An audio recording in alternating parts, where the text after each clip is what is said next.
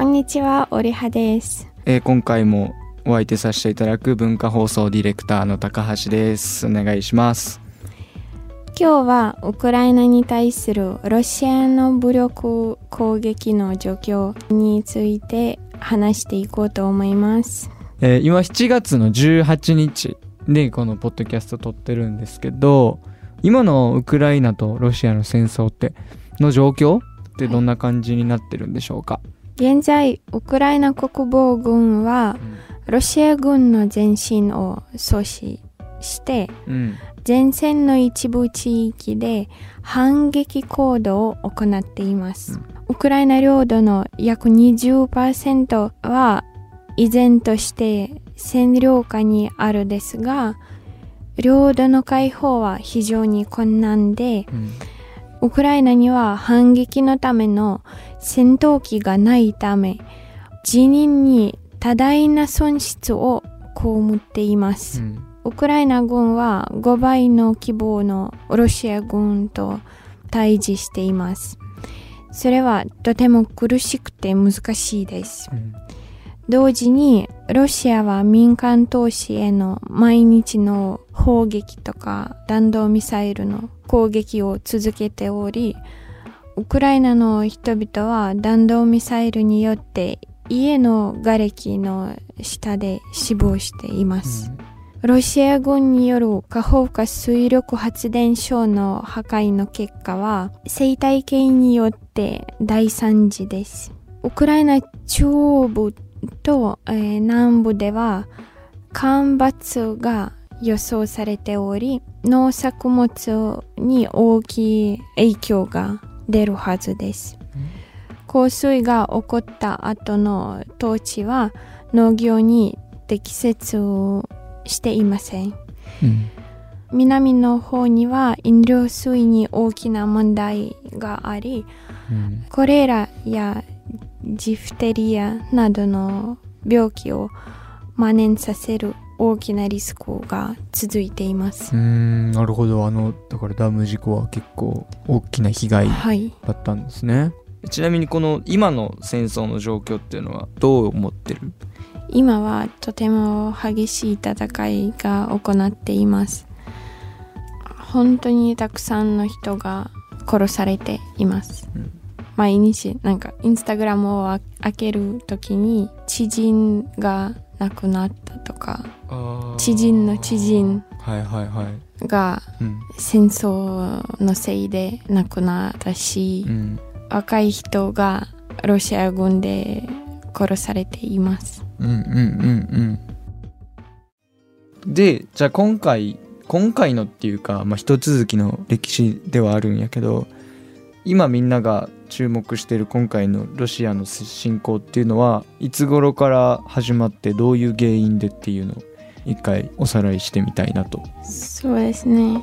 なんかウクライナが独立してソ連が破壊されました。うん独立してからいろいろな文化的にもロシアの影響を与えました。うんうんロシア語とかよく使ったんじゃない？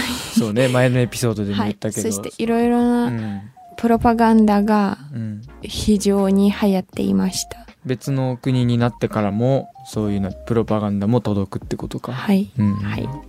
ウクライナ人のアイデンティティをうん、取れないため？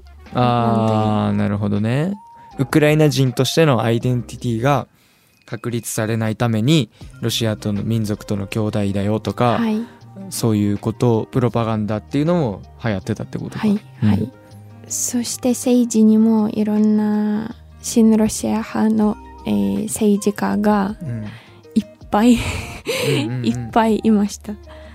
2013年にはユーロマイダンという、えー革命でした、うんうんウクライナ人が EU に入りたいという声がうん。上がったのに、うんその時の大統領はロシアと条約を結びたいというロシアともっと友達になりたいという、新ロシア派とかそういうはいことか、はいその時の大統領がそうだったってことね。はい、うんうん。そしてその声を上がった人に対して、うん。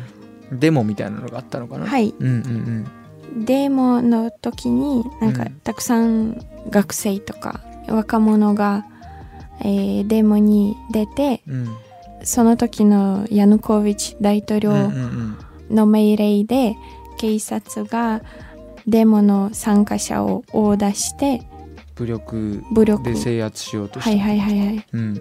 制圧して4ヶ月間その出来事があおーあって、うん。あの2014年の2月うん。にはキーフの中心の広場でうん。約100人以上が殺されました。それはあれか武装してないデモ隊ってことか。ロシアのスナイパーが100人を殺しました、ロシア軍が出てきたの？そこで。はい。えー、警察とかじゃないんだウクライナ軍とかじゃなくてもうロシア軍なんだ。はい。へえじゃあもう実質戦争じゃない？うんまずはうん。その大統領の命令で警察でしたが、うん。まあ、警察がデモの参加者を叩いたけど、うん。その2月になったらどこから知らないんですうん。がなんかそのロシアのスナイパーが出て1日に100人以上殺しましたその時同時にクリミアにロシア軍が入ってうん。クリミア半島の、えー政権を制圧しました。あロシア軍はだからあれか。ロシア軍だとは言ってなかったんだね。そうですね。なんかプロパガンダの大事な一部。それはロシアアロシア軍ではない。それはえー、覆面かぶってたりしてたんだね。はい。なんか、うう国内の出来事ですね。ロシアは関係ないですね。というプロパガンダがほ非常に、なんていうはい非常に流行っていました。あの頃のニュースを思い出しました。これでクリミア半島に侵攻した時は今ウクライナ国内が荒れているからロシア軍がクリミア半島にロシア人が多く住んでいるからそれを守るためにっていう名目というか。はい。でも守る？何から守る？何から守る？そうだね。うん。オレハさんはその時は？キーウにいてニュース見てみんなどんな感じ？13歳でした。13歳？そうだ。そうか。俺が15ぐらいだからそうか。その時は確かさ日本は今とはちょっと違った感じで報道してなかった？多分ロシア側の言ってることをそのまま報道していた気がする。ウクライナでこういうなんかパトリオトリズムがやばい人たちがいて。実は、ウクライナにもなんかニュースでは、うん。そのプロパガンダの影響したものをよく出てきました。やっぱそしてその時にはそうだか。テレビ局の中にもいくつかはロシア人がうん。持っていなんか私立なうん。テレビ局ですけどはいはいはい。なんかオリガルヒか日本語で言うと。はいオリガルヒ、なんていうの？豪族っていうかお金持ちの。すごいお金持ちと政治にもパワーを持った人。パワーを持っている人が、もちろんマスメディアにもパワーを持っている。ね。テレビ局がある。ですから、うん。ウクライナもなんかすごいプロパガンダの影響でした。今時の戦争や戦争はなんかやっぱりそういうマスメディアとか情報から攻めていくっていうのはよく言われることですよね。その時はみんなどんな感じでそのニュースを見ていたんですか？なんかもちろんそのデモをサポートしてうんクリミアの占領はロシア軍が占領しているということをよく分かりました。うん結構じゃあ今みたいなウクライナ全土にまで影響するような戦争状態になるっていう危機感っていうのはみんなにはあったんですか、はい。あはい。もうやばいかもって、はい、その時、うん。東部のうんルハンスク州、ドネツク州、なんかドンバスうんうんの地域にはうんロシア軍が入ってうん。ウクライナ軍と戦っていました。でもなんかその時にはうんはっきり分かりませんでしたがなんかうんテレビからうん。ちょっと客観的ではないのニュースが流れていました。はっきりその状況を分かりませんでした。でうん。も私のおじさんが兵士なのでうん。その2014年のクリミア併合以来ドンバス州で非常の戦いが始まってうんうん。なんかニュースではよく国内の戦争と言われましたが、でも実際にはロシア軍に対する激しい戦いでした。あじゃああれか。さっきデモの時にスナイパーって言ってたけどその時も含めやったけどこの時もまだロシア軍だって正体を明かしていなかったってこと？その時みんな、はい、うん、はい、それはニュースがそういうふうに変えられていた、はいうん。ロシアのプロパガンダのせいでニュースがちょっと変わっていましたので何が起こっているのははっきり分かりませんでした。はい、うん半年ぐらい。うん。分かりませんでした。でもな,、うん。なんとなく事実が明確に なりました。うんうん。その時から今の戦争は2014年からずっと今まで続いています。全面的な侵略もドンバス州から始まったんじゃない？あー。ウクライナに住んでる皆さんはどのタイミングで戦争だやばいかもって思ったの？そのクリミアの時ですか？はい。そうなった後みんなどういう構造を取ったんですか？違う大統領を選んでうん。戦争がうん。一時的に停止。大統領が変わったタイミングってこと？はい。2015年にミンスク合意で一時的に戦争停止ができました、まあ、ほとんど8年間普通の生活を行っていましたが、たくさんの人が、うんうんえーロシアがもう一回侵略するということをなんか全然思いませんでした。じゃあこのミンスク合意で大部分の人はあもう終わったんだな。うんうんうん。っていう。はい、じゃあニュースももう終わりましたよって感じでそうですね。報道してたんだね。全面的な侵略が始まった時、うんすごくびっくり、うん。うん。びっくりした人が、まあ、ほとんど。ほとんどでしたじゃあおそらくこの全面的な侵略はいつだ ?2022 22年年月頃か。じゃあこの何年間かの間は多分ロシアは着々と準備をしていた。はい。ことでその間はみんな大部分の人はもう終わったっていうか日常を取り戻してずっとはい。やっていたのか。このじゃあ全面戦争大統領が戦争を開始するというか軍事作戦をやりますって言ったのがその日ってことでしょ？2月ってことでしょ、そのニュースはみんなどうやって見てたの？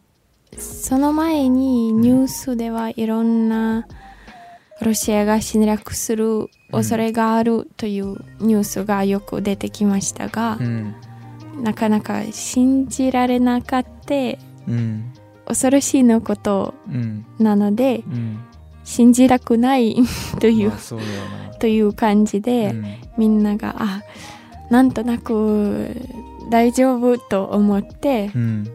なんか自分の落ち落ち着いた。あーはいはいはいはい。でも結局侵略した後うん。ミサイルがいろんなところで落ちてうん。すごくびっくりして、本当かよってなるよなうん。うん、例えば私ならうん。朝のうん。5時にすごい揺れで起きて揺れ。うん。なんか地震みたいなん地震みたいですけど爆発の揺れはうん。なんかああいきなりね。うん。すすごい揺れでうん。目が覚めてうん。うん。その後は爆発の音ああはいはいはい。音の方が後なんだね。うんうん。キーウの近くの地元だもんね。家から、えー5キロぐらい離れたところでした。それでもう本当に戦争なんだって思うようにみんななってきたってことか。はい。でもうん。なかなかうん。信じられなくて、うん。戦争が起こっているということをうん。認めたくなかった、確かにね人間そうなるよな。実際に戦争始まる前と後で普段の生活は変わったのですか？非常に非常に変わりました。どういうところが変わりましたか？なんか普通のルーティンは変わりません。朝起きて。あなんなんなんとなく俺同じ。学校行ってっていうの？はいはいはい、うんまあ最初の2ヶ月ぐらいは、うんまあ、仕事はほとんどうん。しなかった人も多いでしたが、ああもう非常事態だから。はい、うんうん。いくつかの月が経ってうん。なんとなく普通の生活に戻ったけど夜は例えばミサイル攻撃とかうん。戦争がよく感じてうんいます、夜なんだね主にはい、うん。はい。朝とか朝方とか夜とかってことか、はい。なんかうん。人がうん家で寝ている時、うん。昼の時サイレンの音を聞いてすぐ、うん。えーシェルターに逃げる。うん。んじゃない、うん。なんかその攻撃のタイミングも非常のダメージをうん。与えるためによく考えてうんなるほどね。おきます。不意をついて攻撃は行われる。うん、シェルターって話が出たけどシェルターっていうのは戦争の前からずっとあったの？うん。シェルターはうん。なんか古い建物第二次世界大戦からうんうんうん残った建物とか、うん。大戦の後でできたうん。建物にうん。はシェルターがありますが、まあ、今もっと近代的な建物なら、地下のパーキングとか、あえー地下鉄とかシェルターとーして、うんまあ、例えばキーウの地下鉄が、うん。まあ、さ最初の数ヶ月、はいはいはい、うんうん多くの人が地下鉄でうん。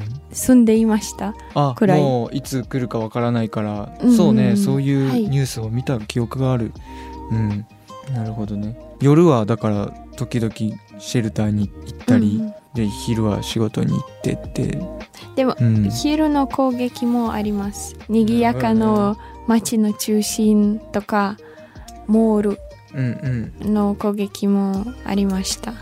なんかよく、うん。ね狙いをよく考えてうん。いる？うんうんうん。どうやってみんな心を保ってるの？日常を続けてってるかつ戦争の時って。保ってない。保ってないよ。保ってない、それはうん。なんか、でも仕事しなくちゃいけないじゃなうんいですか、うんうんはい。うん。やるしかないからできるんだかなうん。うん。